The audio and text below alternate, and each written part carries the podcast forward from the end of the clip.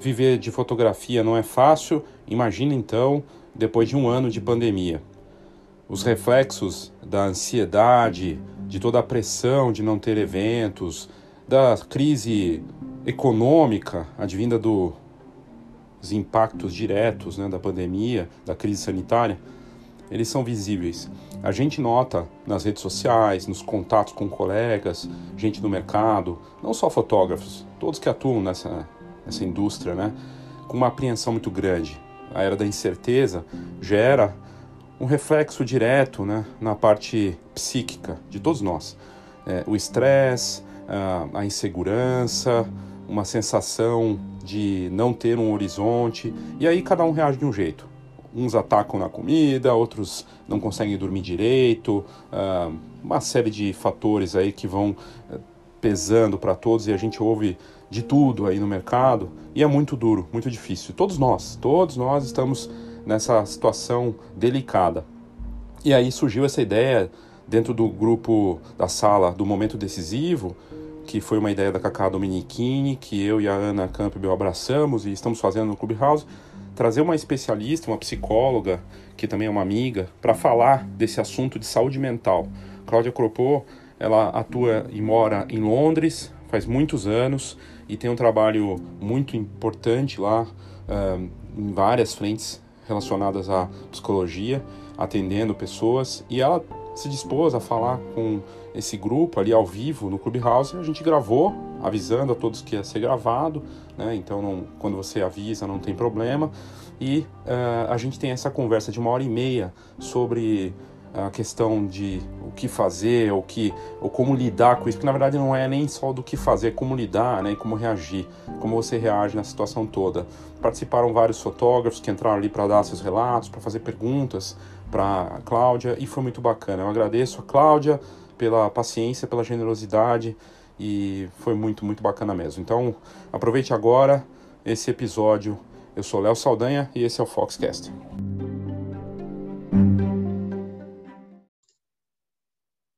Recentemente a gente teve a ideia de começar um grupo, uma sala é, com uma frequência no Clubhouse, que é o aplicativo de áudio né? uma espécie de Twitter, podcast em tempo real, e que está fazendo muito sucesso, já tem 10 milhões de usuários no mundo, crescendo bastante, inclusive no Brasil, e bem bacana, porque é uma troca interessante, e a gente tem proposto encontros ali. Semana passada nós tivemos com uma professora da Universidade Uninter para falar de Clubhouse, e para essa semana o assunto que nós trouxemos é saúde mental, com a psicóloga Cláudia Cropô. E ela está lá em Londres, tem uma ONG, trabalho muito bacana feito para a comunidade de mulheres lá, lá em Londres, e ela topou conversar com a gente ao vivo aqui no Clubhouse, mas a gente sabe que tem muita gente que não tem o Clubhouse porque ele tem é, só no para Apple, né? Só para iOS.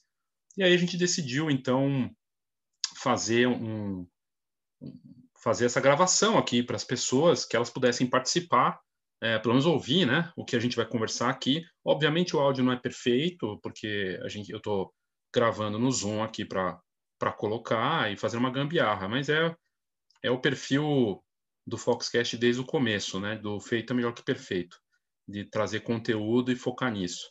E, e ela vai entrar, estou eu, né, nessa, nesse debate aqui que vai começar já já, a Cacá Dominichini e a Ana Campbell também deve entrar talvez outras pessoas. O assunto é tabu, e o fato de, eu falar que vai gravar, porque uma das coisas legais do, do Clubhouse é que você não é, ele deleta, né? Não fica disponível. Então tem esse lado aí de é, será que eu falo, né? Se vai ser gravado, mas a gente vai deixar bem claro isso no começo. E a ideia é conversar com a Cláudia para falar das questões de saúde mental. Saúde mental vai muito além só de do que a gente imagina e poder falar com uma especialista é a melhor coisa. Então é isso, nesse debate nós teremos essa conversa. Eu sou Léo Saldanha e esse é o Foxcast. Muito bem, eu vou abrir aqui então o Clubhouse para começar. Vamos lá. Start. Pronto.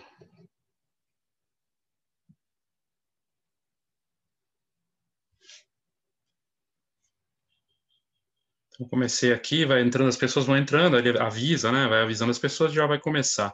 E a ideia é conversar sobre saúde mental. A Ana entrou. Oi, Léo. Boa tarde. Oi, Ana, tudo bem? Tudo jóia. Então, tô, tô gravando aqui no Zoom, já estava abrindo. Ah, a Cláudia, a Cláudia chegou. Deixa eu colocar ela aqui para cima. Peraí.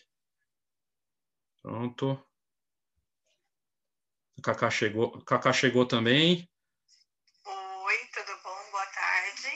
Oi, Cacá. Estão me ouvindo? ouvindo bem. Oi, Cláudia. Oi, Cláudia. Oi. Oi. Vocês estão me ouvindo? Eu nunca usei isso. Estamos, estamos sim. Muito bacana. Obrigado, viu, Cláudia? De verdade, topar participar dessa, dessa conversa. É, a Cláudia é uma amiga, mora em Londres tem 15 anos, é psicóloga, tem uma ONG, tem um trabalho fascinante, assim, que eu acho que ela vai poder falar agora aqui para a gente sobre isso e apresentar nesse assunto super importante de saúde mental. Obrigado, viu, Cláudia? Imagina, é uma honra poder ajudar e eu não sei se eu vou poder ajudar todo mundo, sei, né, todas as, responder todas as perguntas, mas no que eu puder ajudar é uma honra. Muito bom. Você, Cláudia, se apresenta para a gente, assim, falando do, da, do trabalho que você faz é, aí em Londres, né, e, e, e o trabalho da, da, com a comunidade também de brasileiras aí, é, como psicóloga, da sua formação também, por favor. É, então, eu sou formada em é, psicologia pela PUC em São Paulo. Uh, eu moro em Londres há mais de 15 anos. E, uh, e, e, e, eu, tenho, eu trabalho há mais de 10 anos, eu trabalho em, em organizações é, com mulheres sobreviventes de violência contra violência de gênero, né? Uh, e eu fiz um mestrado aqui na Inglaterra em arte e psicoterapia. E, uh, e é recente, daí eu, hoje em dia eu trabalho no meu consultório particular e uh, também cofundei uma organização para trabalhar com prevenção de violência de gênero na comunidade brasileira que vive aqui em Londres. Fantástico. E eu acho que é isso. E agora entrando na parte da, da, da situação toda que a gente está vivendo, completou um ano no Brasil, né? É, ontem, tem gente falando que é hoje, ou amanhã, de oficializar isso, o primeiro caso no Brasil, e, agora está muitos comentando de uma pandemia também psicológica, né? Dos, do, dos impactos disso é, nos próximos meses e anos, até para as crianças, para a gente. Qual avaliação você faz? Assim, é, você acompanha bem o Brasil também? Eu, eu sei aí também foi tá, tá sendo muito complicado é, desses impactos. Assim, como que a gente, como que você avalia tudo isso? É, eu acho que é, né, outro dia não é uma, não foi, não fui eu que inventei essa, essa terminologia. Outro dia eu ouvi alguém falando que na verdade a gente está numa sindemia, né? Que é, é um sistema de pandemias que a gente vem vivendo e o Covid, na verdade, acabou que só é, colocou os holofotes em várias outras pandemias que a gente vive, né? sendo ela o racismo, a violência contra mulheres e meninas, as diferenças sociais, as questões de imigração e, né, como o tema de hoje, a questão da saúde mental. É, eu acho que é, é, não tem como negar né, que é, os estar isolado tem um impacto na saúde mental de todo mundo, né? Uh, eu acho que é importante essa, essa, essa, discussão em relação às crianças também. Eu vi que, uh, né, finalmente, as escolas no Brasil reabriram de uma forma ou de outra. Uh, aqui na Inglaterra, já, a escola tinha reaberto e daí fechou de novo. Agora a gente está fechado, só reabre em março. Mas dá para ver a diferença das crianças não voltar para a escola. Porque a, a, porque a questão é essa: nós somos seres humanos e seres humanos vivem em sociedade, né? E a gente foi feito, nosso, nosso cérebro foi, uh, sistema neurológico, ele foi feito para socializar. Então, é, é uma situação muito complexa essa de.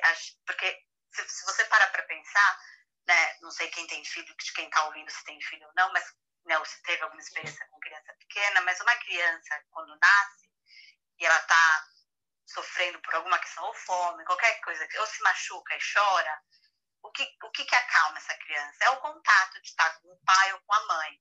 Né? Esse contato físico, esse relacionar-se com outra pessoa. E é assim que a gente se sente seguro. né? Ou se você já passou por uma situação que você está se sentindo vulnerável, o que, que você precisa? Você precisa de um colo, de um amigo. Só que a questão da pandemia do Covid é que o que é, é esperado da gente é que a gente se proteja sozinhos, né? Que a gente se proteja isoladamente. E isso é muito difícil para o ser humano. Então, não é à toa que, é, é, né, que todo mundo está sendo impactado de uma forma ou de outra. Muito bom, muito bacana. É só para avisar todo mundo que está aqui, quem for entrando depois também, a gente vai avisar, mas é, está sendo gravado no Zoom, porque vai ser aproveitado no podcast também da, da Fox, para que chegue para as pessoas que não têm iOS, nem tem Clubhouse, que tem muita gente falando, ah, pô, não consigo ouvir e tudo mais, e o assunto é tão impertinente, e a gente não aborda muito isso. E o que eu noto, assim, tem um certo tabu, né? Não sei o que, que as meninas acham, a Ana, a Cacá, é, tem um tabu, né? Tem um tabu e eu fiquei inteira arrepiada ouvindo você falar de tudo isso, sabe? Porque você falou da questão que a gente foi feito para viver junto com as pessoas, né? E agora que a gente está em casa, separado de todo mundo, a gente sofre por isso, né? Também, além de outras coisas. Eu fiquei arrepiada.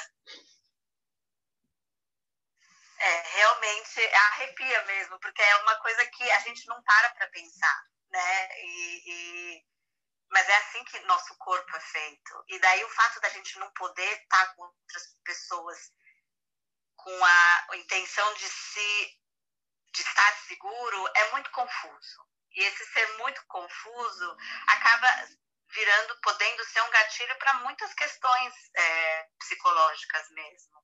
Né? Então é importante, é, eu acho que o mundo virtual hoje tem uma importância muito grande nesse processo de manter as pessoas ainda conectadas. Porque se, né, eu acho que é, a discussão eu sou uma pessoa que sempre foi muito contra, eu sou, não sou uma das mais,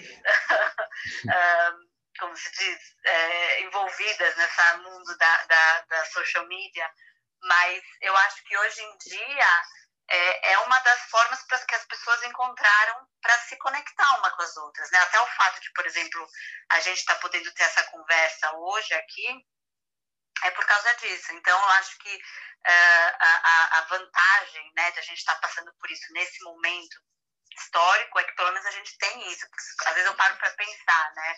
Uh, eu tenho eu venho de família imigrante, italianos que viveram na época da guerra e eu fico parando para pensar como que devia ter sido naquela época de guerra em que as pessoas também de uma certa maneira foram tolhidas da, da, né, da liberdade delas, mas elas não tinham é, é, e-mail, Zoom, uh, esse monte de coisa e né, acabaram tendo que e sobreviveram àquele período. Então, acho que de uma certa maneira a gente tem uma vantagem nesse sentido.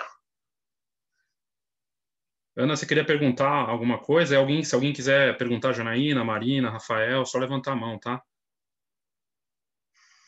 Oi, Cláudia. Não, eu queria comentar que apesar da minha formação ser análise de sistemas, eu sempre fui uma pessoa que gostei muito de gente, assim. Nunca fui uma pessoa que trabalhou bem sozinha, né? Eu gosto de estar no meio da, da bagunça da galera.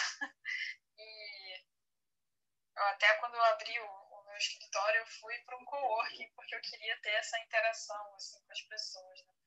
E o fato da gente ficar isolado, já conversei com o Léo, o Léo é um, se tornou um grande amigo, né, que eu conheci através da fotografia. É, a gente fica com altos e baixos, né? Tem, tem semanas que a gente está bem de repente dá uma caída na nossa energia. Acho que é a falta das pessoas mesmo, assim, do contato físico. Talvez você saiba explicar melhor, assim. Acho que algumas pessoas são mais do contato e outras se viram melhor, assim, isoladas, né? Por exemplo, meu marido não sente falta nenhuma. É, o estilo dele é mais individual, né? Digamos assim. Não, realmente, é, é, tem pessoas que são, né, que são mais é, introvertidas e outras que são mais extroversas. Mas eu acho que é, isso que você descreveu é, é uma coisa que é, né, a pandemia, de uma certa maneira, escancarou. Né, a importância de estar com outras pessoas, de trabalhar com outras pessoas, e mesmo para quem né, se um, tem um, né, um, é diferente ou prefere ficar mais isolado, porque eu também me considero uma pessoa que até de uma certa maneira sou me adapto bem a uma situação uh, menos social, vamos dizer assim. Mas até né, para quem tem essa, essa tendência, o estar sozinho, né, a, a questão de não poder sair, ou a questão né, mesmo até do o medo de pegar doença, ou né, é, a preocupação, porque mesmo que você não saia, que você, tudo bem trabalhar sozinho, mas daí você pode estar preocupado com uh, alguém da família, ou alguma outra pessoa, ou talvez né, o, o uh, você está também vivendo com uma outra pessoa na sua casa que talvez não tenha a resposta igual a sua, e isso também te impacta. Então, é, é, é importante a gente lembrar que a gente está sempre, de uma certa maneira, é, lidando com outras pessoas, né? A forma da gente se relacionar, ou a gente está morando com alguém, ou a preocupação com outras pessoas, e mesmo na pandemia, ainda afetam a gente. Ô, Cláudia, queria só é, que você falasse um pouquinho a sua visão é, da questão do medo, porque eu tive uma amiga muito próxima que pegou né, a Covid e ela estava super bem, assim, é, no estado clínico, mas ela falou, Cacá, o pior de tudo dessa doença é o psicológico, porque a gente fica com medo de acontecer alguma coisa muito grave, porque a gente ouve muito isso. Então, além da questão da gente ficar longe das pessoas, tem a questão do medo de pegar a doença e tem a questão do medo de quando você está com a doença, né? É, não, com certeza. Eu acho que o medo é, né, no, nos dias de hoje é, é, muito grande. As pessoas sentem né, de formas diferentes. Uh, mas eu acho que é, esse medo, eu, eu acho que a questão de também não saber da incerteza do que vai acontecer acaba até aumentando esse medo. Esse exemplo que você deu da sua amiga, que ela ficou doente. E o medo de não saber, será que né, eu peguei, eu vou ser uma das que vou ter uma, é, os sintomas mais leves ou eu vou acabar ficando muito mal e vou ter que ir para o hospital. Né? Então, essa incerteza, porque ninguém sabe ainda muito bem né, o que existem fatores de risco, mas ninguém sabe exatamente né, o que, que faz uma pessoa é, ir né, para o ter uma reação mais, mais severa ou não. E viver com essa incerteza, né? Isso a gente está falando desse exemplo que você falou, mas a incerteza hoje em dia é geral. Né? E no Brasil a incerteza é em vários aspectos. Né? Não só em relação a, ao Covid, mas o Covid colocou né, o holofote em várias outras questões. Então, né, eu imagino, é, vocês são fotógrafos, eu imagino que vocês devem, né, vocês trabalham com eventos ou, ou são é, autônomos, e, e, a incerteza disso, quando que vai voltar a atividade, ou como que eu posso né, me adaptar a essa situação, ou uh, a incerteza de quando vou poder uh, uh, encontrar tal pessoa, quando eu vou poder fazer alguma coisa, ou quando eu vou poder sair de casa, porque eu lembro que, me corrijam se, se eu estiver errada, mas eu me lembro de que aí em São, que em São Paulo, aí no Brasil, tiveram momentos em que vocês não podiam nem sair de casa, né? Isso aqui nunca aconteceu em Londres. Aqui, pelo menos, eles sempre tiveram esse cuidado de que eles reconheciam que era importante sair. Eles falavam, saiam de casa, vão dar uma volta no parque. As lojas fechadas, mas vão dar uma volta no parque lotado. Mas tudo bem. mas, pelo menos, tinha essa importância, porque é importante você fazer atividade física, é importante você sair de casa. Tomar sol, né? Tomar sol, porque a gente fica no apartamento fechado, a gente não vê nem o sol. Eu só queria falar um pouquinho é, para as pessoas que estão aí embaixo, a Jana, a Marina, a Paty, o Rafael, se quiserem subir para fazer alguma pergunta, complementar alguma coisa, nós estamos abertos, tá? Para vocês. Cláudia, eu estava vendo aqui da, da OMS, a gente viu tanto da Organização Mundial da Saúde, falando desse conceito de saúde mental, ele acaba sendo, é, envolve outras coisas, né? Quer dizer, a, saúde em si, né? A gente fala de saúde mental, mas tem a saúde física, o bem-estar, é, e aí, é, nesse momento, não é só questão de depressão e ansiedade, né? É, parece que é tudo, não dá nem para saber de onde vem a coisa. Eu não consigo dormir, eu como menos ou como mais, eu bebo muito, ou bebo de menos, tudo fica compulsivo. É normal isso? Como, como, como lidar com essas coisas todas? porque a saúde em geral envolve, engloba muita coisa, e a saúde mental é uma delas. E para você, a maneira como eu vejo é que nada é independente.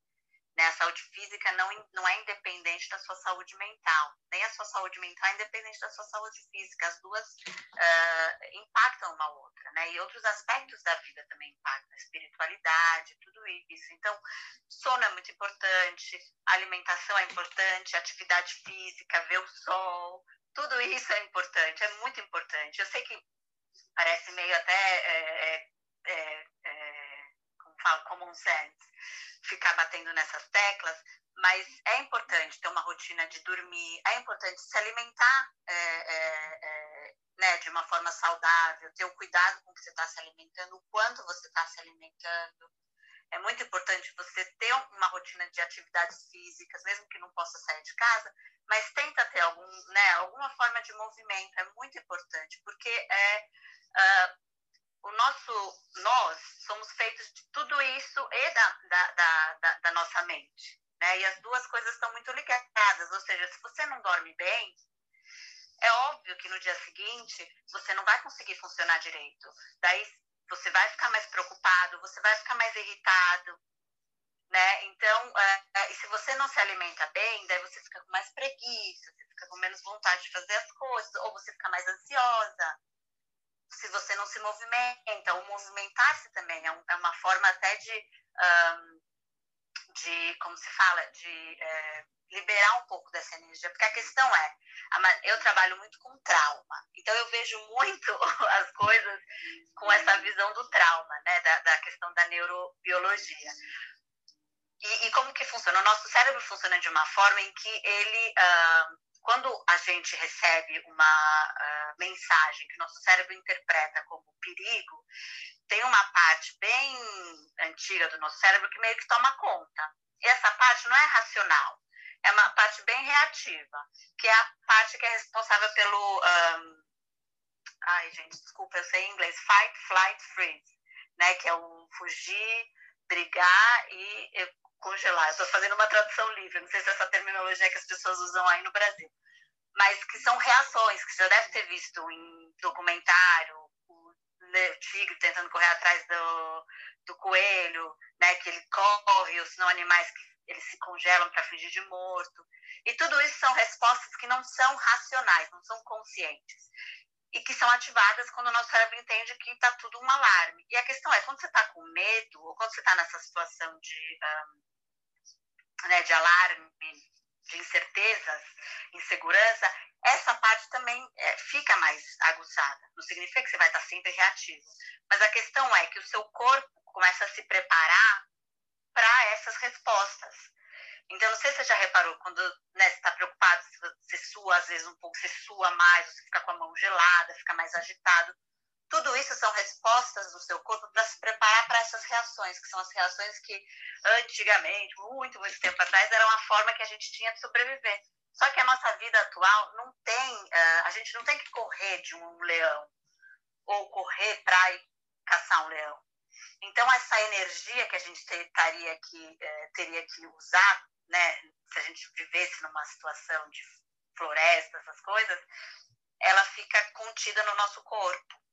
E isso acaba tendo os impactos uh, emocionais, né? Por exemplo, acaba virando forma de uh, ansiedade, que daí você fica agitado, fica preocupado, né? Porque tem produção de hormônios, de outras substâncias que fazem, que estão preparando o seu corpo para isso. Então, por isso, às vezes, a atividade física ajuda, né? Ajuda isso, ajuda a, a gente a poder eliminar um pouco dessas... Um, dessa energia, vou usar o termo, né, que acaba ficando acumulada, porque a gente está vivendo uma situação de estresse.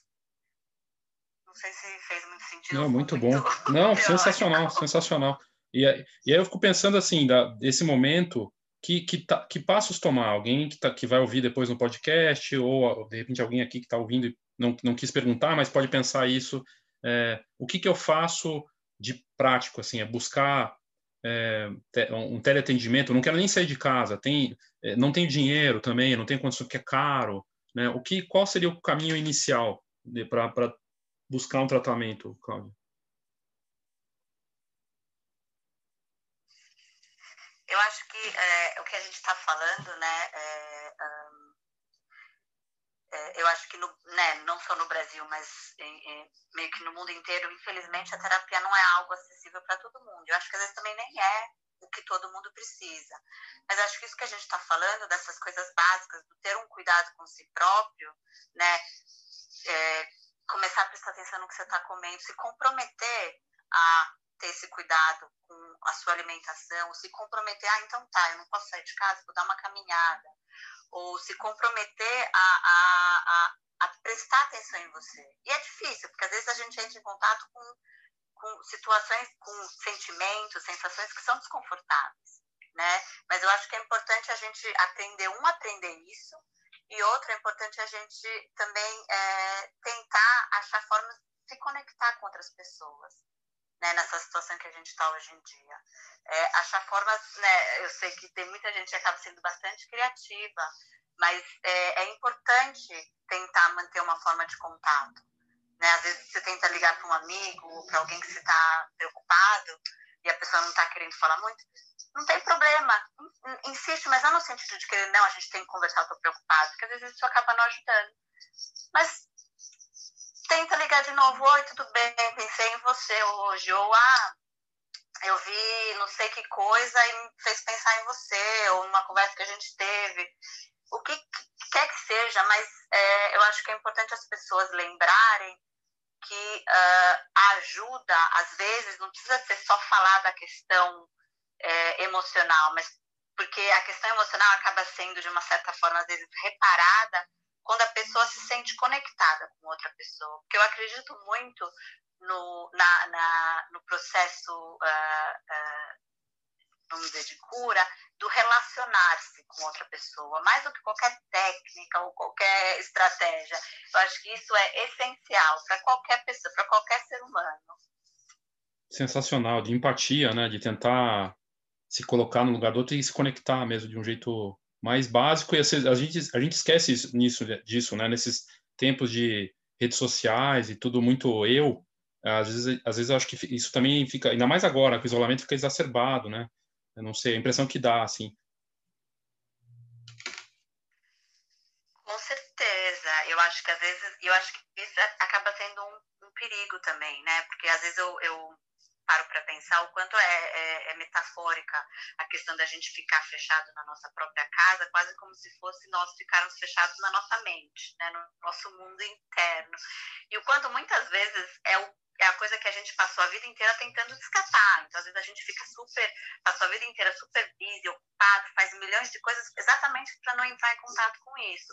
E, de repente, vem em casa ali, né, não tem mais todas essas mil distrações, e, e mesmo que às vezes a própria é, mídia, né, social media, seja sirva como distração, mas como você mesmo falou, Léo, a, a, quando como fica às vezes tão focado em si mesmo, você continua nesse é, nesse ciclo, né, de ficar sempre em contato com você e que não estou dizendo que é ruim, eu sou psicóloga, eu acho que sim, olhar para o mundo interno é importante, mas não só isso, não só isso. E às vezes o mundo interno se a gente só foca no nosso mundo interno, fica muito, fica muito, né? E a gente não é só isso. Como eu falei, a gente é, nós somos animais que se relacionam. Então é legal, é, import, é importante, porque é importante a gente se conhecer, né? Mas é, ficar só fechado nisso também é, é, acaba ficando muito limitante. Precisa de um equilíbrio, né? Como tudo na vida. Com certeza, com certeza. E eu acho que é, eu acho que é um equilíbrio em tudo. E, e é o que a gente não está conseguindo viver hoje em dia. É tão difícil achar esse equilíbrio, né? Eu acho que um, é tão importante. Acho que uma de vocês estava falando que às vezes tem dias que se sente menos é, motivada para fazer as coisas. E o quanto também é importante aceitar isso, né? Porque uh, talvez porque não tenha um, uma um deadline é, uma urgência, né, é, é que antigamente talvez teria, e você acabava nem se dando ao direito de ter esse momento de não estar tá sendo tão produtiva, de repente, né, poder se permitir isso e, e, descobrir que, na verdade, se dá esse, é, cuidado não vai te fazer ficar menos produtiva. Né? Na verdade, é muito, eu, eu, eu, eu acho é, é, é, pelo contrário, né? Eu acho que você se respeitar e se dar esse momento, depois quando você volta à ativa, acaba vindo com um gás diferente. Mas a gente esquece, porque a gente está muito acostumado a ficar sempre lá no, né, na, na correria. Eu só quero falar uma coisa, Cláudia, que é a importância que a gente dá agora dos relacionamentos e que a gente não dava antes da pandemia, né? Muita gente não dava é, tanta importância de ficar com os avós, de ficar com as pessoas mais velhas, né? É isso, isso mudou completamente, porque agora todo mundo tem que ter um cuidado maior em ficar com as pessoas mais velhas, né? E eu quero só falar para o pessoal que está aqui embaixo, se você quiser vir aqui e fazer uma pergunta, nós estamos aqui esperando, tá? É, realmente, eu acho que é, eu acho que não, não, me surpreende que as pessoas estejam mais é, atentas, atentas a, a esses relacionamentos, porque a gente está vivendo também, né, uma situação de perda mesmo, né, de, de ter que processar um luto geral, perda de identidade, perda de, uh, de convivência, né, de estar com, com pessoas, às vezes perda de pessoas, né, perda de trabalho. Então, é, é muito comum né, que isso, essa, esse, essa, essas situações de perda acabam se, acabem se repetindo como é a dinâmica. Então, ter esse cuidado com as outras pessoas vem mesmo com, né, porque a gente foi forçado a viver uma perda e notou. Poxa, tem coisa que eu não estava prestando tanta atenção e que eu hoje em dia adoraria poder fazer, das mais banais até as, né, igual você falou, relacionamentos tão importantes como mães, avós. Então, é, é realmente é, dá para se entender o porquê uh, essa preocupação com essas pessoas. Janaína pediu para subir, por favor, se quiser comentar ou perguntar. Eu prometi que hoje eu ia ficar quietinha, mas você e a Cacá fica só cutucando. Quem quer subir? Aí eu subi. Oi, Cláudia, tudo bem? Eu tenho uma pergunta para você, como mãe, não como fotógrafa. Uh, o ano passado, quando tudo começou, veio as crianças. Eu, eu tenho assim, só para entender, eu tenho duas meninas que eu acho que todas nós perdemos muita coisa, todos nós. Mas eu, tava, eu tenho duas meninas, uma no terceiro do ensino médio e outra no nono ano do ensino fundamental. Ou seja, perderam formatura, perderam viagem, perderam festa, baile, perderam tudo isso. Mas eu achei na minha cabeça que aqui estava tudo muito bem colocado, assim, que elas não estavam sofrendo nada. Quer dizer, eu acho até agora. É, como eu, mãe, posso ver algum sinal que, que tem uma certa doencinha ali mesmo ou, ou, tá tudo certo mesmo assim a gente está conseguindo levar isso tudo aqui. Não sei se você entendeu minha a minha pergunta porque eu acho que elas perderam muita coisa que elas esperaram muito tempo e não vivenciaram entendeu? A minha pergunta? Entendi. Eu acho que eu acho super relevante isso que você falou mas é, eu acho relevante por quê? porque é, até quando você falou se não tem alguma doencinha eu, eu, eu acho que sim, como você mesmo identificou, elas perderam muita coisa, mas é, e talvez elas estejam tristes ou bravas, frustradas, o que quer que seja. E isso é normal. Né? Se a gente parar para pensar, é normal a gente ter esses sentimentos depois de uma perda dessa. Então, eu acho que até que se elas estiverem demonstrando isso, né, é, é normal. E é importante, acho, como mãe, pai, reconhecer e validar esse sentimento, né?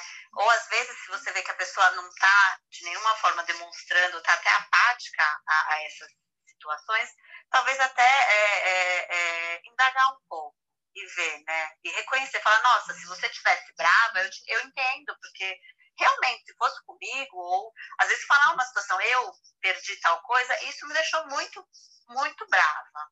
E eu entendo se você sentir isso, é normal. Porque acho que essa que é a questão. A gente não está hoje em dia mais habituado a sentir vários. a validar, não a sentir, né? A validar vários sentimentos que têm uma certa. Uh, uh, propaganda negativa, né? Sejam eles a tristeza, a, a preocupação, o medo, a raiva, vergonha. São vários sentimentos que meio que ninguém. São sentimentos que incomodam, né? Não são sentimentos agradáveis, como felicidade, mas são sentimentos que existem, eles existem por razões importantes. Se a gente não tiver medo preocupação, a gente não ia conseguir sobreviver no meio da mata, né? Então, é, são, os sentimentos que a gente sente, a gente sente porque a gente precisa sentir eles.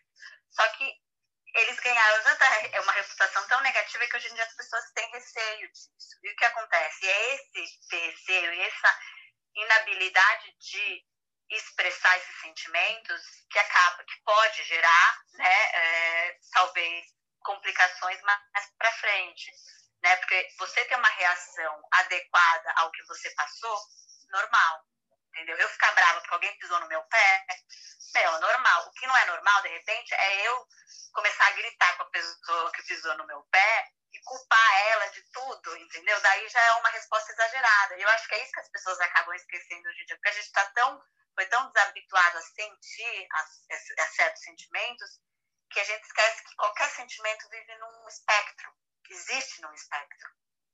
E as pessoas acabam associando sempre uh, os sentimentos, porque elas não vivenciam, elas acabam tendo receio de quando elas vivenciarem aquilo ou expressarem aquilo, vai vir no, no, da forma mais exagerada. Então, muita gente vê a raiva, né, reprime a raiva, porque tem medo que venha como agressão, né? Ou muita gente não quer ficar triste, ou tenta evitar esse sentimento, porque tem medo que fique deprimido. Mas a questão é que a tristeza é normal. É normal a gente ficar triste. É normal a gente ficar com raiva. É normal a gente ter medo. Né? Então, é, é, é importante a gente também ter esse cuidado de não também é, pato, patologizar, é assim que fala, não sei mais, é, a, a, os nossos sentimentos. Né? Que sentir é normal. Então, eu imagino que se as suas filhas estão conseguindo falar né, ou se comunicar do que da frustração, da tristeza ou da raiva de não terem vive, vivenciado essa, esse momento tão importante da vida delas, meu, valide e continue dando espaço para isso, porque isso é muito legal. Se elas não estiverem falando, de repente começa a dar uma cutucada aqui ali. Também não precisa né, ir com tudo, mas dá uma cutucada aqui ali, né, para autorizar mesmo. Às vezes as pessoas precisam dessa permissão né, de poder falar desses sentimentos. Não sei se te ajudei ou se eu respondi. Não, ajudou. A única, assim, o que aconteceu, assim, em determinado momento que eu dava muita risada, é que a minha filha mais nova ficava assim: eu não vou pro NR, eu não vou para minha viagem de formatura, e aí a do, a do, terceiro ano falava assim, e eu não vou para Porto Seguro. Aí a, a, do terceiro ano falava assim, mas você já foi para o NR, né? A, a, nova falava assim, mas você já foi para o NR. Aí outra falava assim, então, você pode ir para Porto Seguro. aí eu falei, então, é isso mesmo. Infelizmente as duas, né? A mais velha não vivenciou a formatura do terceiro ano, mas vivenciou a farra e a bagunça do nono. E agora a outra não vivenciou do nono se Deus quiser, pelo amor de Deus, vai vivenciar o do terceiro, né? Então, houve esse período, assim, dessa fala, desse chororô, e aí depois passou, e eu acho, sinceramente, que elas estão sabendo lidar com tudo. O meu medo é de ter alguma coisa oculta ali que eu estou deixando passar e isso daí virar um negocinho maior, só isso. É, eu acho que está sob controle, entendeu? Mas, Mas valeu, acho... obrigada.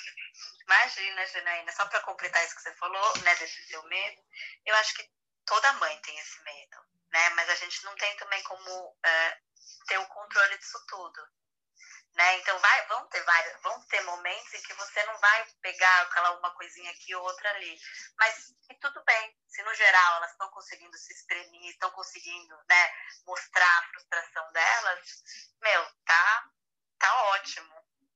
Eu, eu, só quero falar uma coisa importante como mãe, que não tem muito. A, é, tem a ver com saúde mental também, não, mas não na pandemia. Não na pandemia, é, meu filho, quando ele tinha uns 15 anos, ele, ele parou, às vezes, parou às vezes não, parou de comer. E eu não vi, eu não percebi. E só depois eu percebi que ele estava sofrendo, porque ele era gordinho. E, e depois levei ele para fazer né, consultas e tal. E aí eu consegui perceber que ele estava sofrendo. Foi muito difícil para mim, como mãe, depois perceber isso, entendeu?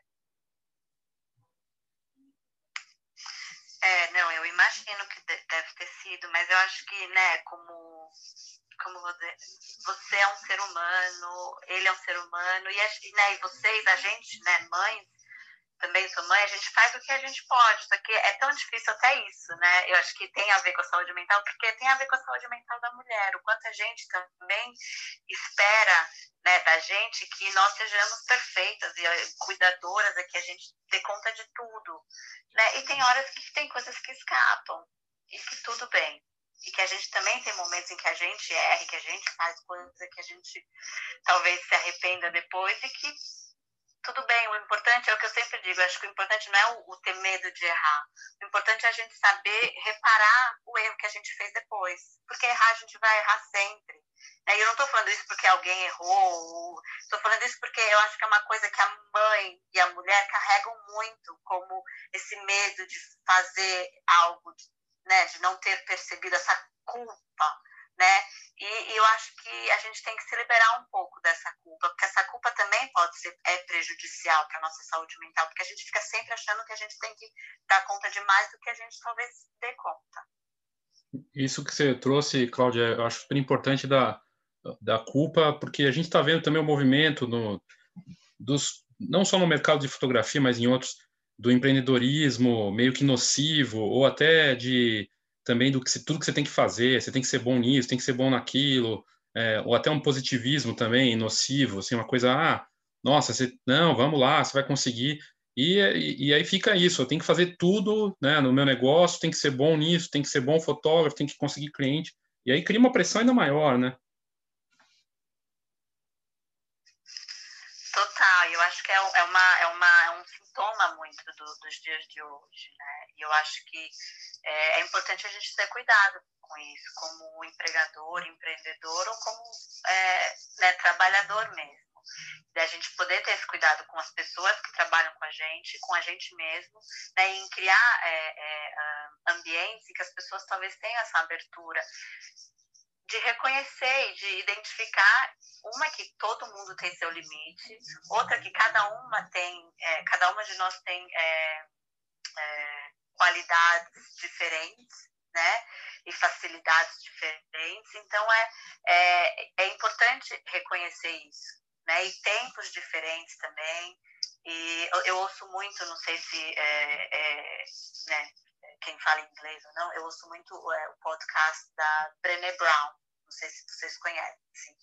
Ela é uma é, pesquisadora, assistente social, acho que ela é, e ela escreveu um livro, muito, ela foi muito famosa por um livro que ela escreveu sobre vulnerabilidade. E ela tem dois podcasts no Spotify, um sobre liderança. É... Ah, esqueci o nome agora em inglês. Um é sobre liderança e outro é mais é sobre é, essa questão mesmo de coragem mudança. E, e, é, e, é, muito interessante, porque várias pessoas que vão, que é com quem ela fala, falam da importância de ter esse cuidado né, de ter esse cuidado com as pessoas, de ter esse ambiente, e ela fala que ela criou né, na empresa dela, esse ambiente onde as pessoas possam se sentir seguras, para até, até discordar, né, e até para pedir, um, ela deu outro um, dia um exemplo de pedir um time out, né, precisava respirar um pouco para depois voltar, eu acho que é importante isso, porque ainda mais, né, uh, hoje em dia todo mundo está tendo que fazer, além de trabalhar, tem que fazer o homeschooling, tem que limpar a casa, tem que fazer isso, isso aquilo. E é, é, é exaustivo. Algumas pessoas acabam ficando com pesos maiores do que outras, e é exaustivo. Então é importante reconhecer isso também. E reconhecer que às vezes não vai dar para a casa ficar arrumada essa semana, porque não consigo. Eu acho, Cláudia, que foi tudo também tão rápido, ninguém estava preparado e, esse, e, essa coisa de acontecer tudo de uma vez rapidamente, também as pessoas não, não souberam lidar, né, com, to, com todo esse universo novo. E isso também foi uma questão que atrapalhou, né, a cabeça de todo mundo, eu acho. Com certeza, eu acho que ninguém imaginava que uma que ninguém imaginava que alguma vez na vida a gente estaria numa situação dessa E outra que ninguém imaginava que dura, ia, ia, durar por tanto tempo. Eu lembro, no começo eu pensava, ah, daqui a três meses a gente está de volta para a vida. E esses três meses foram passando, passando, passando, e a gente está aqui completando um ano, né? Então, eu acho que realmente esse inesperado foi um choque, né? Um choque para muita gente. Muita gente está tendo dificuldade ainda de, mesmo que a gente pense, passou um ano. Mas é, é difícil, é difícil lidar é, é, com o que esse, né, é, é, esse um ano foi, ou o que está sendo, ainda mais por essa, essa dificuldade de ter controle né, sobre o, o, que vai acontecer, quando que eu vou sair dessa situação. Né? Porque essa é a diferença. Às vezes você consegue ter uma noção, tipo, ah, vai ficar assim, mas daqui a não sei quanto tempo eu vou sair dessa situação. Quando você não tem esse controle, por qualquer situação, razão que seja, é difícil, cria um estresse, um, um, um, nível de estresse muito grande. E é muito difícil conseguir lidar com, com, com essa, uh, com, com as reações que isso provoca. Muito bom. É, é, até dessa coisa de lidar com a incerteza, né? A gente está vivendo, não tem certeza de nada, não tem previsibilidade nenhuma. No Brasil parece que está mais agudo ainda, em todos os sentidos. E, e até ia te perguntar isso, assim, é, saber viver com essa incerteza vai ser parte da nossa rotina mesmo. A gente vai ter que lidar com isso, né? E, e que você tem contato muito com o Brasil, mas está em Londres, que diferença que você faz? Assim, você sente como é que tá? Você acha a vida da, em relação compara, comparando os dois, se, se, isso é possível, né? Das pessoas que você tem contato aqui e aí, como é que você avalia? Eu acho difícil fazer essa comparação porque as realidades são muito diferentes muito, muito diferentes. Eu lembro que às vezes no começo, né, era meio que natural eu, eu é, até fazer um pouco essa comparação e às vezes, né, é, é, tentava comparar a situação de uma pessoa no Brasil com a minha realidade aqui, né? E é diferente. Eu acho que é tudo muito diferente, né? Igual, sei lá, um exemplo, alguém, eu aqui, por exemplo, como eu falei, a gente na, na, no nosso lockdown, a gente pode sair na, no parque, eles falavam, vai se exercitar uma vez por dia. Você podia sair para se exercitar uma vez por dia. Eu lembro que aí em São Paulo não tinha essa. Eu tenho mais contato com, não sei de onde as pessoas são, mas com pessoas de São Paulo, porque eu sou de São Paulo. Eu sei que em São Paulo as pessoas não tinham essa possibilidade, tinham que ficar dentro de apartamento. E às vezes apartamento que nem batia sol. Então é difícil fazer esse tipo de comparação. Né? Mas acho que o que teria em comum é essa questão de, tipo, não, ninguém saber o que fazer, ninguém saber o que é certo, o que é errado. Eu lembro, às vezes, ter conversa de gente falando, nossa, você acredita que fulana foi correr com tosse, ela devia ter ficado em casa, né? E a pessoa super, né, falando, imagina. E depois, e eu lembro que eu falei, meu, eu tenho certeza que uma hora ou outra a, gente, mesmo a pessoa mais correta, vai pisar na bola com essas regras, porque é impossível seguir essas regras sendo um ser humano, né? A gente volta para aquela questão, a gente tem certas necessidades é impossível a gente fazer sempre tudo correto, né? Por mais que a gente tenha essa intenção. Eu acho que é, é importante, eu não estou aqui é, é, defendendo e dizendo que as pessoas têm que fazer o que elas querem. Acho que é importante a gente seguir. Eu sou super. Uh, né, acho que essas regras que foram colocadas de distanciamento são essenciais. Acho que talvez a diferença seja um pouco essa, né, que aqui as pessoas respeitam de alguma maneira. E aí eu vejo que é, né, é tudo. Eu, eu acompanho, que eu vejo aí muitas notícias de né, pessoas, vendo até pessoas viajando, né, de uma forma diferente. Mas é, eu acho que tem certas regrinhas aqui e ali que às vezes a gente meio que, é, sabe, acaba desviando, acaba indo na casa da avó porque, meu, não aguenta mais, mas vê a distância, entendeu? Eu acho que acaba que acontecer, pode, o que eu estou querendo dizer é que é, é, normal que às vezes isso aconteça, né? Que é muito fácil a gente ficar apontando o dedo para os outros, mas que é importante a gente reconhecer que porque a gente está vivendo uma situação de incerteza, as pessoas estão reagindo de formas diferentes, né? E, e, a gente fica sempre apontando o dedo, culpabilizando quando as pessoas acabam errando, não ajuda. Às vezes é importante a gente acolher e entender o que essa pessoa está passando. Desculpa, pode falar. Não, desculpa eu. É, isso que você está falando de não saber o que fazer, faço isso, faço aquilo, eu acho que isso é, é, fica mais potente com as fake news. Porque a gente recebe tanta coisa em tanto lugar, em tanta coisa é, de desinformação, que a gente fica angustiado também por isso. Será que se eu tomar vitamina D eu vou combater a Covid, eu vou prevenir a Covid? Então a gente fica louco com isso também. Ô, Cacá, só para completar, eu tenho uma amiga que ela perdeu a mãe, uma semana certinha ela perdeu o pai. E foi bem na época, não queria entrar em política, mas foi bem na época que estava a briga lá do cloroquina, toma, não toma. Ela foi assim, várias pessoas chamaram, falaram assim, mas como assim sua mãe não tomou? Como se ela fosse culpada por não ter tomado. É, assim, ela já estava mal por ter perdido a mãe e o irmão, e um monte de gente apontava o dedo no nariz dela, falando que ela meio que foi culpada porque ela não, fez os médicos da tal da cloroquina. Então, quer dizer, isso é loucura, né? Chega a ser loucura. Absurdo. Desculpa aí. Não, realmente, é, é, é é, é, meio que chocante tudo isso, né? Essa, é, e essa, essa questão da, da dificuldade em entender o que, que faz, o que, que não faz, porque tem fake news, porque né, uh, o pessoal, infelizmente, tá, passa muita informação né, errada, é, é muito complicado, porque não só impacta né, na vida de todos nós, porque se né, a questão da, dessa pandemia é que todo mundo, de uma certa maneira, tem que seguir mais ou menos as regras, porque vai impactar todos nós, né? Então, se o fulaninho ali não segue as regras, não vai impactar só ele, vai impactar a mim também, vai impactar vocês.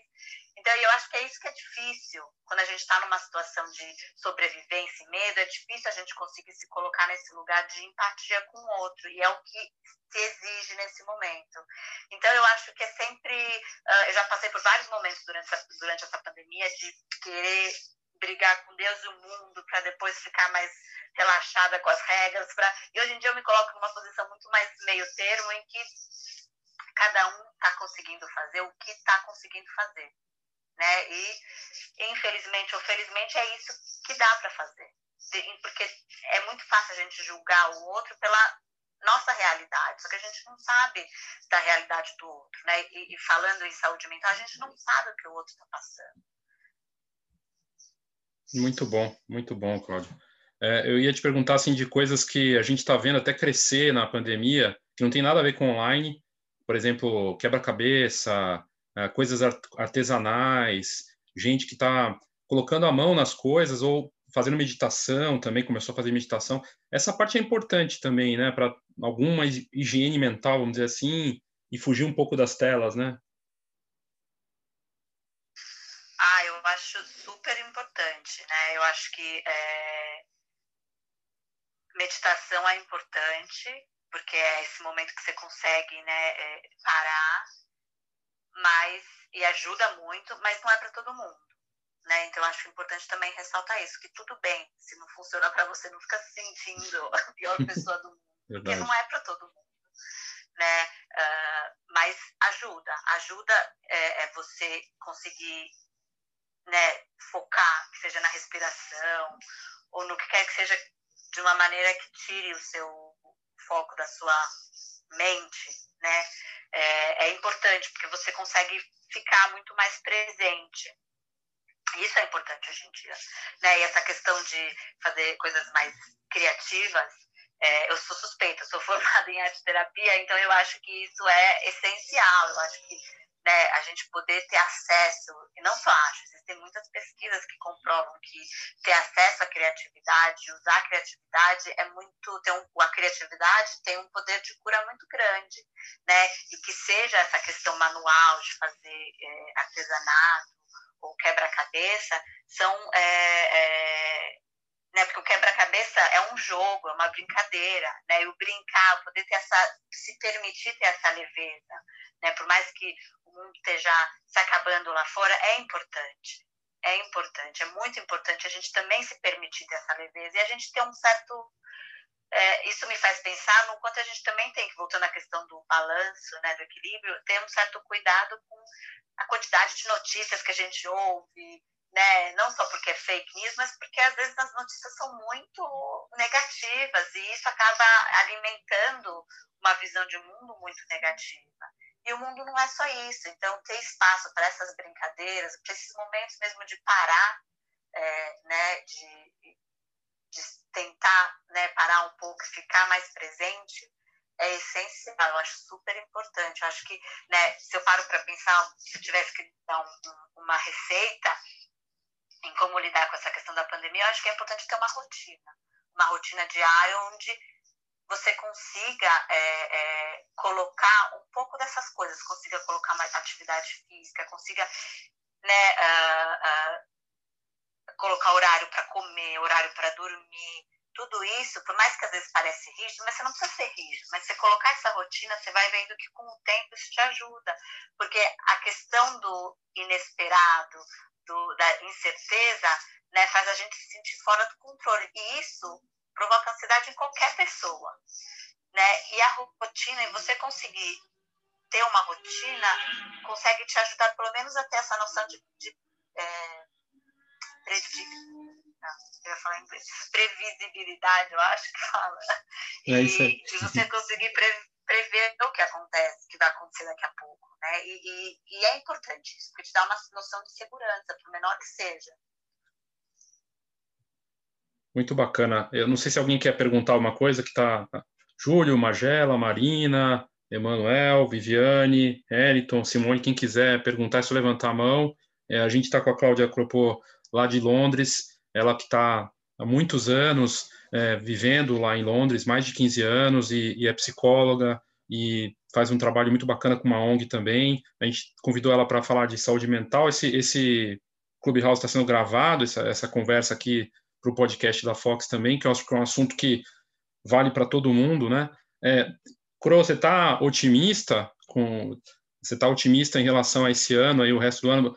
É, a, a, vacinação aí está avançando muito mais, né? É, isso dá um certo alívio ou ainda assim é muita incerteza mesmo nesse quadro? Olha, eu sou, me dizem que eu tenho esse mal de ser otimista, então eu estou sempre otimista, mas a questão é que a realidade é a realidade. É, eu, a, a, vacinação aqui, eu acho que está relativamente avançada, é, por eu ser é, psicoterapeuta, eu tenho direito à vacina, vou até tomar minha vacina no sábado, uh, mas é, mas a questão é que a vacina não é, como se diz, não é uma cura, né? Então, é, a gente ainda tem que manter um certo distanciamento, um certo cuidado, porque a gente ainda pode ficar doente e a gente ainda pode transmitir, né? Mesmo com a vacina.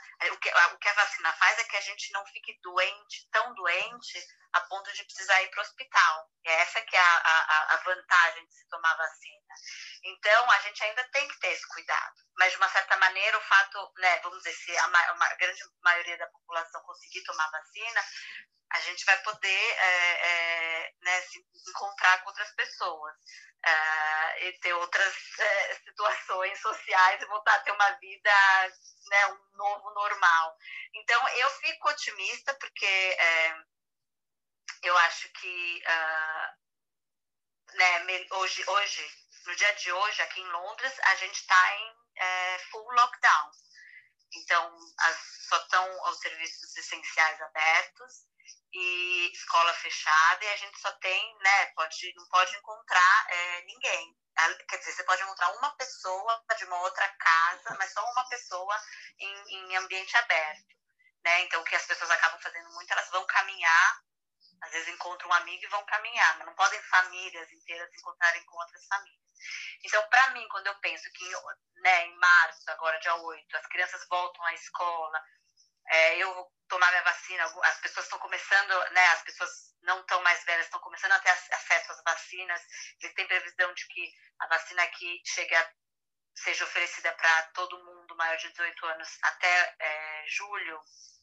Então, isso me dá um certo otimismo mas também, né, novas variantes e o que, que tomar vacina significa, ninguém sabe ainda direito. Então, eu fico otimista que pelo menos eu vou ter esse, esse uh, uh, né, é, eu acho que é essa que é a questão. A gente tem que, o que eu estou aprendendo, né, e que talvez isso eu estou falando da minha realidade aqui em Londres, mas eu imagino que talvez isso venha acontecer eventualmente em outras partes do mundo, é que a gente vai acabar tendo, é, fala, gaps, em que a gente vai poder ter um mínimo de convivência com outras pessoas e vai ter que né, aqui a previsão é que talvez no inverno volte a ter que fechar alguma coisa, ou até algum tipo de restrição. Então, é, é, é a, o meu otimismo é de conseguir aproveitar esses momentos em que as coisas podem ser um pouquinho mais flexibilizadas para estar resiliente o suficiente para quando eu tiver que ficar fechadinha no meu canto, entendeu? Então, é nesse sentido o meu otimismo. Muito bom, não, fantástico, assim, é, é, e saber viver com essa incerteza é, e lidar com isso de, da melhor forma possível, né? É meio, meio que por aí. E... e eu acho que também tem uma outra, desculpa, Léo, te interromper, uma outra questão do otimismo é que, né, até o fato da gente estar hoje aqui falando sobre saúde mental, né, tem coisas que a pandemia acabou é, é fazendo a gente ver, querendo ou não querendo, e isso está criando movimentos. Então, otimismo em relação a isso eu tenho também, né? Então, em relação à questão do racismo, que as pessoas estão tendo que discutir a respeito disso, a questão da violência contra mulheres e meninas, que as pessoas estão tendo que discutir sobre isso, porque aumentou muito, não aumentou, né? Intensificou muito a questão de violência doméstica, por exemplo, porque acho que é, é, já existiam, só que elas eram mais sutis e agora ficaram mais intensificadas, a situação ficou mais, mais é, precária para as mulheres pedirem ajuda, por exemplo. Uh, né, a gente está falando aqui daquela questão de saúde mental, o quanto as pessoas hoje em dia estão se permitindo falar um pouco mais sobre isso, como por exemplo hoje, né? Falar sobre saúde mental, sobre a importância da, da, da nossa saúde mental. Então, isso me deixa otimista nesse sentido, vendo a longo prazo o quanto nessa né, essa questão da pandemia acabou é, é, nos forçando a olhar para questões que a gente fingia que não estavam lá. Muito bom. Não, muito bacana aí. Eu estava pensando no que você falou da, da parte da, das coisas que a gente pode fazer para tirar um pouco, né? Fazer coisas com arte ou criatividade, tudo. A fotografia lida com isso, tem essa vantagem também, né? De fotografar em casa, criar projetos. A gente viu grandes nomes da fotografia mundial, o cara fazendo a foto da maçaneta e colocando lá e vendendo agora essa obra de arte da, da maçaneta da casa dele de um jeito diferente. Então, tem essa, vamos dizer assim, vantagem da fotografia ou do mundo da imagem de criar coisas pensando nesse momento, né? De por mais que tenha o desafio de usar a criatividade para mim para dar vazão a isso, né? Ah, com certeza. Acho que a fotografia é um instrumento, é, acho que ele é um instrumento de possibilidades infinitas. Imagina, eu não sou fotógrafa, mas eu adoro uh, o pouco que eu tenho acesso à fotografia. Mas eu acho que sim, eu acho que, que é, é uma forma muito é, legal de se expressar, ou de, né, de, de até se, se ocupar. Né? Mas mais que isso, eu acho que também, às vezes, até poder pensar em projetos que talvez vão ser interessantes no pós, ou, no, ou nesses momentos, nesses espaços de um pouco mais de flexibilização das regras, em que a fotografia possa também ser, ser usada. Né? A gente está hoje aqui falando sobre saúde mental e que talvez né, possa ser usada até para isso. Né? A gente está falando da importância de se conectar com outras pessoas e a fotografia também talvez possa ser usada. Eu coloco isso como é, provocação porque eu não sou fotógrafa. O Léo, eu só queria falar um pouquinho dessa questão da pandemia que a gente fez nosso livro, né? E a gente fez um livro com 23 fotógrafos do Brasil todo, em sete estados, e cada um mostrou sua visão diferente. Então, teve gente que fotografou dentro de casa, teve gente que fotografou na rua, nas caminhadas, como eu. E foi uma miscelânea de tudo isso, né? Cada um usou seu olhar criativo perante essa situação tão caótica, né? É verdade, eu recebi, a gente publicou no, no site da Fox, estou com o livro aqui, é incrível, cada um vendo a, a, esse momento de isolamento, essa situação de um jeito diferente, né? E, e, uma, e, a, e o livro ficou incrível, né? De, tem muito a ver com o que a Cláudia falou também, de, da criatividade usar e usar a fotografia para para causas também, que eu acho que isso que a Cláudia trouxe é bem interessante. Está vendo, né? Campanhas. É, você também tem ligação com isso, né, Cacá? Acho que até pode ser, pode comentar também. A fotografia sendo usada para causas, né?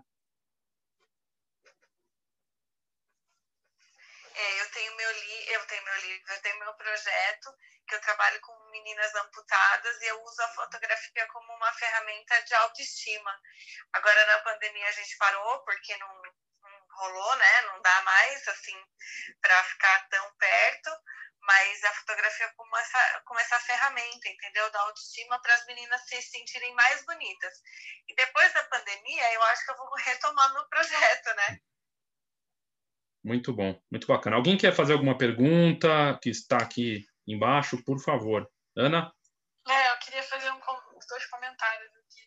Achei muito interessante a fala da Cláudia sobre a questão da vacina, né? Porque muita gente acha que se vacinou é que está tudo liberado e que não é bem assim. E só para compartilhar, eu tenho uma colega que ela é farmacêutica e estudante de fotografia. Ela tomou a vacina, ela é de Minas, tomou a vacina porque lá eles começaram a imunizar o pessoal das farmácias. E antes mesmo que ela conseguisse tomar a segunda dose, ela pegou a Covid.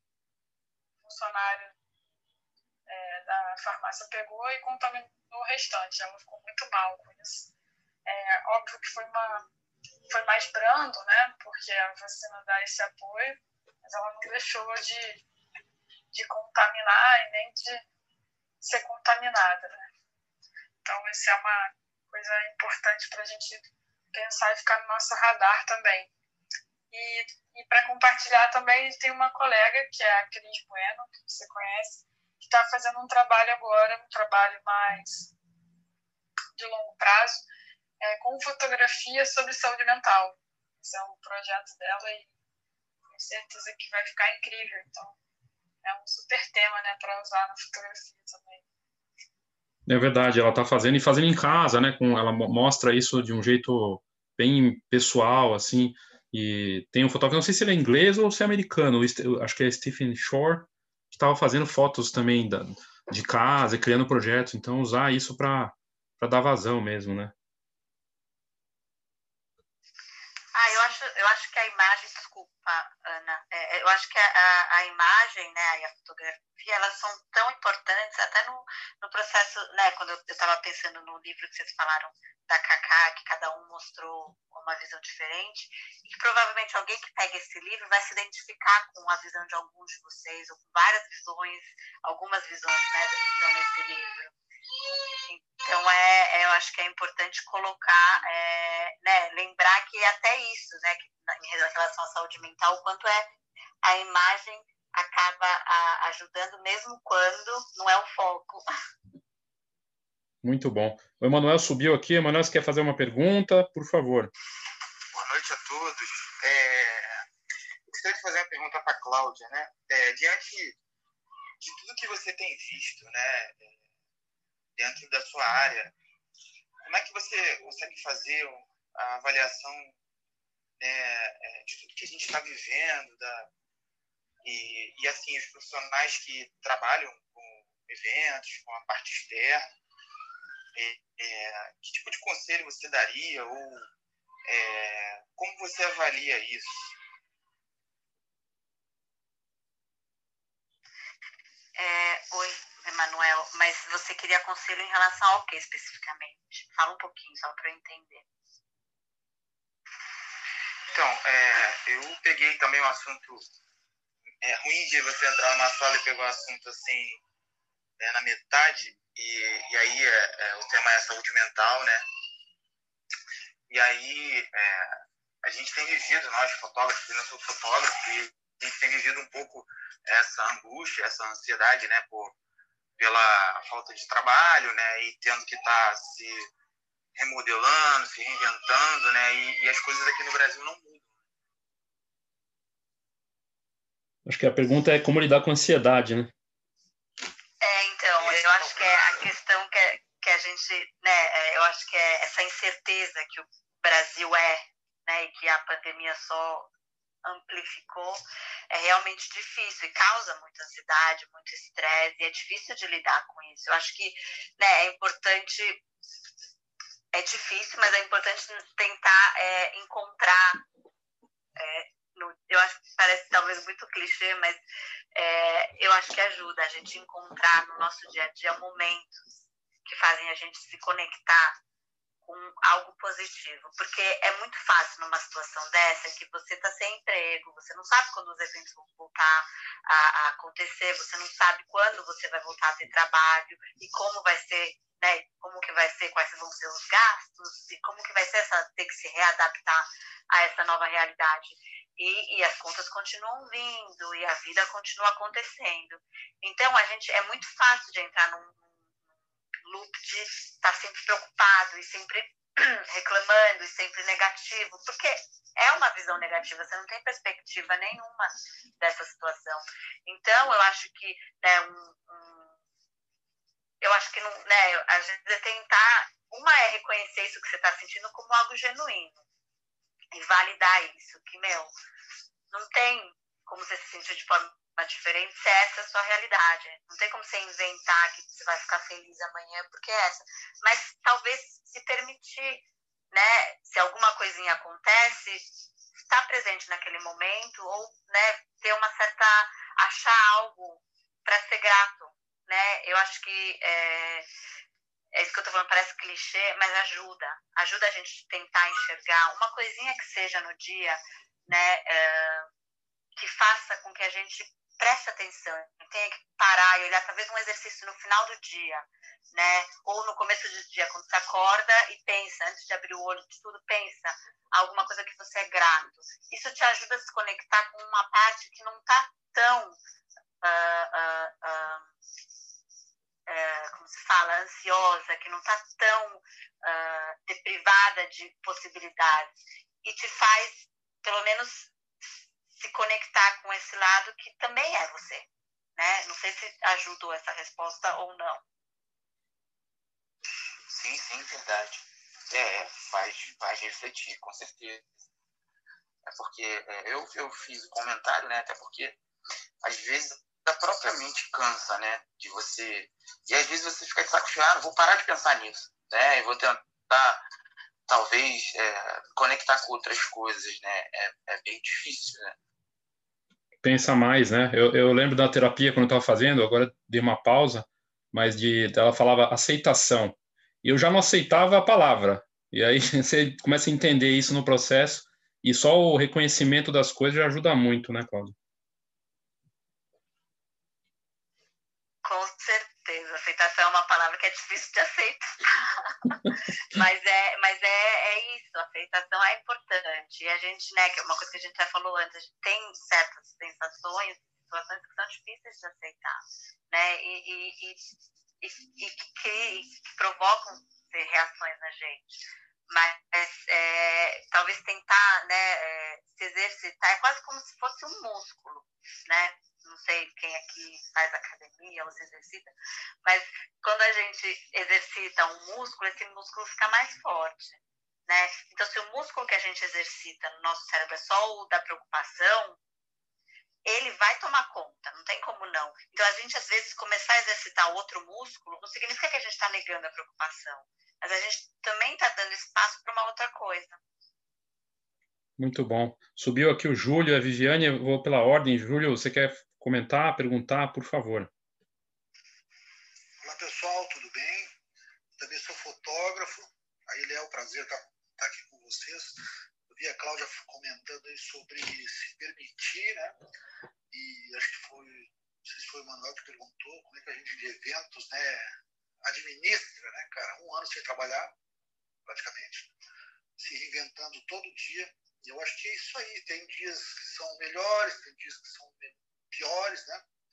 A fase, eu falo, falando por mim, assim, a pior fase já passou, né? Teve momentos que realmente o cara fica meio deprê. Mas eu acho que também se permitir, né? Dar aquele tempo, descansar, assim, um pouco até das mídias sociais, das redes sociais, né, para poder se, se encontrar. E depois, quando voltar, voltar com o propósito de, tipo assim, cara, vamos vencer hoje. Né? É quase que uma A, né?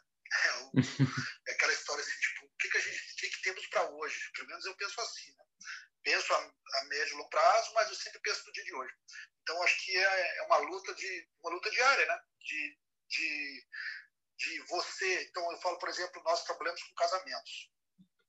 Então o que acontece? E aí eu fiz uma pesquisa lá no meu no meu stories porque nós temos, eu faço vários segmentos, mas o principal segmento é casamento. E aí eu fiz uma, só que, tipo, cara, qual é o clima que tu vai ter para postar uma foto de noiva, sendo que a gente está vivendo a pandemia, né?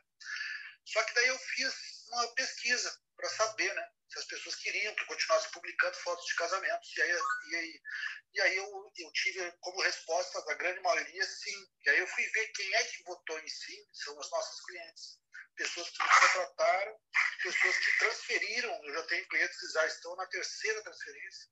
Então, ou seja, aí eu percebi que, tipo assim, cara, eu não posso transparecer a minha fragilidade, eu não posso mostrar que nós estamos uh, financeiramente com dificuldade, você não pode. Então, tipo, essa cobrança que é, não é nem a sociedade, na realidade é a tua clientela. Né? Ela precisa ter confiança em algo que ela, que ela contratou. Então, ela tem. Eu já ouvi isso, inclusive, em depoimentos de noivas que eu fui fotografar e gravei vídeos sobre isso.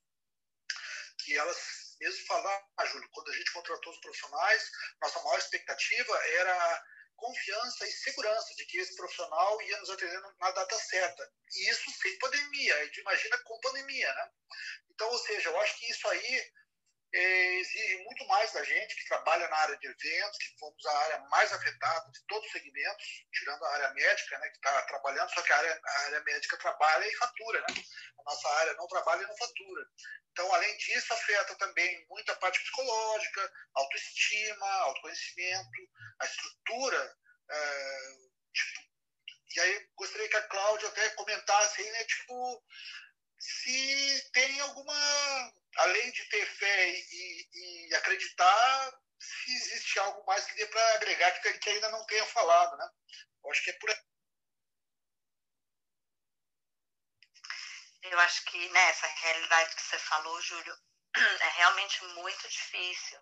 Né? E quando você falou, uh, eu nem não vou estar respondendo o que você me perguntou, mas quando você falou né, que as pessoas, as clientes ainda queriam ver as fotos de noiva, me fez pensar um pouco até nessa questão de, né, de poder, uh, poder continuar sonhando, né? Ou relembrando memórias de, dos próprios casamentos, poder continuar sonhando com a possibilidade do dia que puder acontecer e puder contratar esse esses eventos. Então, não, não, é à toa que as pessoas ainda queriam ver isso, porque acho que é um pouco isso, é poder, é, eu imagino que a fotografia, o papel da fotografia, principalmente em eventos, é isso, é de manter memórias e, e, e, promover um pouquinho dessa esperança que as pessoas têm, né, desse planejamento desses dias incríveis. Agora, como lidar com isso? Acho que você mesmo se respondeu. A questão de você viver um dia de cada vez, é essencial, porque quando a gente não tem certeza de como vai ser, se a gente começa a pensar muito lá longe, só vem angústia, só vem preocupação, né? Esse medo da incerteza. Se você consegue, se você consegue se focar no que está acontecendo agora e focar no amanhã, pelo menos, no hoje, no amanhã, né? Nesse sentido, um dia de cada vez, pelo menos isso te dá um pouquinho mais de segurança e alivia essa sensação de desespero e da angústia de como é que vai ser daqui para frente. Não sei se eu te respondi, Ju. Não, perfeito, é isso. E aí tu falou uma coisa muito interessante, né? A gente fez uma breve consultoria de, de, brand, bem no início da pandemia. Na real, já, eh, essa pandemia é uma coisa seguinte, né, Léo? Foi, foi o momento que eu mais fiz consultoria, cara. Eu já tô na terceira, cara. E aí, engraçado que a gente reestruturou toda a parte de, de comunicação, a parte de entrega, embalagem. A gente adquiriu equipamentos para poder melhorar a estrutura de fazer videozinhos online aqui né, em casa. Então, tipo, para isso foi muito bacana. Pensar no negócio, né? Mas o que a Cláudia falou sobre memória e sentimento, eu tive uma ideia e aí amadureci mais durante a, a consultoria e a gente criou um projeto chamado Doces Memórias que são, como a gente já tem muitos anos de estrada, a gente, eu mandei, criei uma lista de transmissão, mandei um WhatsApp para toda a minha clientela que eu já tinha fotografado, que eu tinha um contato, pedindo né, algumas imagens, eh, fotos, vídeos, contando alguma história que a gente viveu. E eu tive gente que me mandou fotos de parede, assim, ó, recheada de fotografia da, que a gente fez no casamento, e depois fotos de família, porque tem famílias que a gente fotografa ano a ano, ou de dois em dois anos. E aí foi, é, é muito gratificante ver essa contrapartida, esse feedback que muitas vezes a gente não tem, né? Porque a gente perde esse, esse vínculo, esse contato com o cliente. Então, quando a gente entrou normalmente em contato, eu recebi vídeo de noiva, foto, já com os filhos. Então, esse momento também foi muito bacana, né? Foi um lado bem bonito né, do que a gente viveu. Muito bom, muito bom. A gente vê, é, pensar no o que a Cláudia trouxe é muito interessante pensar nas pessoas e não só na gente, assim, do qual a expectativa, né? de poder continuar sonhando, da esperança. Muito bom, muito bacana mesmo. A gente avançou um pouco no horário, mas eu queria só deixar a Viviane e o Magela ou comentarem rapidamente ou fazerem as perguntas, para a gente poder encerrar também, não tomar tanto do tempo da Cláudia, tá? Então, Viviane, por favor. Boa tarde, pessoal. Primeiro quero agradecer por essa oportunidade e dizer que essa sala é incrível, o conteúdo é maravilhoso. Na verdade, eu pedi para subir, né, porque assim não é um conselho, né, mas uma ideia, né, para o Emanuel e para todos, né, que aqui estão, é, a respeito da, como a Cláudia disse, né, a gratidão. E eu tenho um, algo comigo, né, que eu sempre faço, que chama-se o potinho da gratidão que ele funciona assim. Todos os dias você coloca algo, né, que foi importante para você, que, que, que você possa agradecer, que foi, tipo assim, é, hoje é, eu levantei, né, eu, eu tive uma boa conversa com alguém que isso me levou minha autoestima. Aí coloca no papelzinho, coloca dentro de um potinho, fecha o potinho. No outro dia, você teve uma outra oportunidade. Olha, hoje, né, eu agradeço porque eu estive com os meus filhos à mesa, coloca num potinho. Enfim, eu estou dando assim, um, um, alguns exemplos muito superficiais. Mas faça um potinho de gratidão e ao final de cada 15 dias, você abre o potinho e lê todos os papeizinhos que você colocou de agradecimento, porque com certeza isso vai levar a sua positividade. Isso vai fazer com que você se sinta mais positivo, mais leve, é, não tão menos preocupante, porque na verdade nós estamos vivendo uma situação que não está no nosso controle. Então nós não temos muito o que fazer a não ser nos cuidar. Então assim, um conselho que eu dou, né, para tá fazendo esse potinho da gratidão e ele é muito bom. Pode ser até que vocês achem, ah, mas isso é algo banal, nada a ver. Mas faça que no final de quando você for abrir e ler aquilo, você vai se sentir muito bem. Amei. Obrigado, Vivi. Obrigado, Júlio. Eu acho muito legal, desculpa, eu acho muito legal essa ideia da Viviane do Potinho da Gratidão. Eu também é, sou uma adepta do Potinho da Gratidão, é uma coisa que eu comecei também com a pandemia, mas eu acho que é, é super, super útil, super válido, porque é, é, muito gostoso a gente depois poder se conectar de novo com as coisas que a gente né, foi grata e as coisas que a gente pode ser grata podem ser das mais banais às mais profundas. E eu acho que é isso que é o legal, a gente poder se permitir até olhar para isso e ser grato a essas coisas. Muito legal pela sua dica, Viviane. Muito bom. Magela, por favor, comentário ou pergunta? Boa, boa tarde, boa noite a todos. Obrigado, Léo. Léo fez sempre umas ideias que foge um pouco do convencional. Isso nos atrai bastante falar de saúde mental momentos de tanta dificuldade, tanta incerteza, de tanta segurança, é muito bom. Eu queria só dar um depoimento. A gente aqui é, é São Luís do Maranhão, eu e minha esposa têm um estúdio de fotografia, uma das frentes que a gente trabalha, fotografia, estúdio família.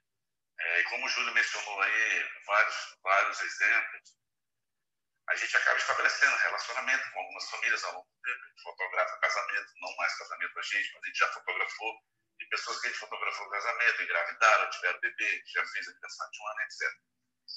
Mas foi um ano muito complicado, até março, até meados de março a gente conseguiu trabalhar. Aí quando foi abril, maio, zero de trabalho, junho, uns pingadinhos naqueles aniversários é, em casa, festas em casa, somente aniversário. Eu digo a região porque aqui, aqui no Brasil, cada cidade, às vezes cada região teve uma, decreto diferente. É, por isso que eu estou localizando, e aqui era permitido fazer festas, eram permitidas festas pequenas. Quando agosto melhorou, então, mas quando foi em setembro, a gente conversando, organizando contas, ideias, tentando ver como, é, de uma expectativa a curto prazo, poderia ser feito, a gente intuiu pelo comportamento das pessoas, das famílias, pessoas procurando fotos impressas, é, pedindo para imprimir álbuns. A gente percebeu que, houve um aumento é, espontâneo nesse, nesse tipo de produto. Não que a gente oferecesse, não nem aconteceu assim. Começou de maneira espontânea. A gente intuiu que as pessoas elas estavam é, naturalmente precisando estar juntas e a fotografia seria uma forma de você manter a pessoa perto porta-retrato, uma foto olha dentro de uma um álbum, etc. A gente intuiu que o Natal e as coisas melhorariam e que teria um, momento muito importante. E seria também uma forma da gente conseguir é, converter alguma coisa em, em, em, em, dinheiro, em receber alguma coisa, porque a coisa estava muito difícil. E a gente intuiu, investiu nisso, fez um cenário lindo de Natal e tal. A gente fez uma divulgação é, como o Júlio disse, a gente faz isso missão, a gente fez o que pôde. E, e, a nossa surpresa foi maior ainda. A gente faz em média de 60, 70 ensaios. É, nesse período, nós fizemos 120 ensaios de Natal. E nesses ensaios de Natal, as famílias elas vieram, vieram mais completas, o que não era muito comum. É, então, isso surpreendeu. As pessoas choravam, choravam no, nos ensaios. Nós chorávamos juntos, obviamente é, pessoas faziam ensaio, pessoas tinham perdido pessoas também mas fizeram questão de fazer ensaio porque achavam que aquilo era importante, aquele momento. Pessoas que trouxeram fotos para foto, né? É, para mostrar que é, naquele momento era um momento difícil, mas que a lembrança estava ali. Então a pessoa trouxe uma foto de casa, porta-retrato. E a gente colocou também o Papai Noel e, e, em alguns ensaios. Foi assim, foi uma enxurrada de emoção. A gente imaginava que fosse assim, mas a gente não imaginava que fosse ser tão intenso. Então, tudo isso que as pessoas estão dizendo aí, eu comungo com todas, concordo, eu acho que é preciso mudar dessa coisa toda, mas as pessoas estão mais voltadas para si, as pessoas estão mais voltadas para as famílias, elas estão mais cuidadosas, e pelo menos essa é a percepção que a gente teve. Muito bacana, obrigado, Magela. Ana, você quer comentar?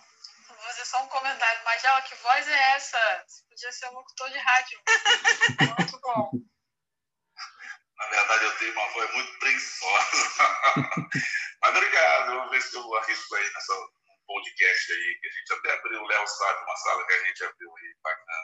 Vamos ver se dá certo. Não, vai, vai dar... que vai ser sucesso, amigo. Vai dar certo, sim, com certeza. Eu Cla... também gostei da voz. Não, vozerão. Sucesso total. Cláudia, eu queria te agradecer muito, de verdade. Obrigado pelo seu tempo, poder conversar com a gente aqui ao vivo sobre um assunto tão importante. Obrigado de verdade, viu? E parabéns pelo trabalho que você está fazendo. Obrigada, Cláudia, adorei. Obrigada quem está aqui também contribuiu, quem ouviu. Muito obrigada. Amei também. Muito bom, muito bom, Cláudia. Obrigada, viu? Obrigado, gente. Obrigada a vocês pelo Obrigada, convite e pela oportunidade dessa conversa. Eu acho que quanto mais a gente fala sobre saúde mental em qualquer situação, melhor é, porque os, os tabus e os estigmas acabam sendo é, desconstruídos. E, e, é muito legal ouvir também toda essa perspectiva que é tão diferente da, da minha realidade, não só minha realidade de Londres, mas a minha realidade como profissão. profissão. Então é legal ouvir é, um pouco também de vocês como fotógrafos. Obrigada pela troca. Valeu, gente. Obrigadão. Tô, eu tô gravando, vou terminar de gravar aqui. Esse vai, vai virar episódio do, do podcast da Fox. E agradecer a todos. A gente volta semana que vem com algum tema bacana aí para trazer de novo para vocês. Obrigado, Ana, Cacá. Obrigado a todos, viu? Boa noite. Valeu, valeu. Obrigadão. Valeu. Tchau, amei. Até mais. Tchau, tchau. Tchau, tchau. Tchau, tchau.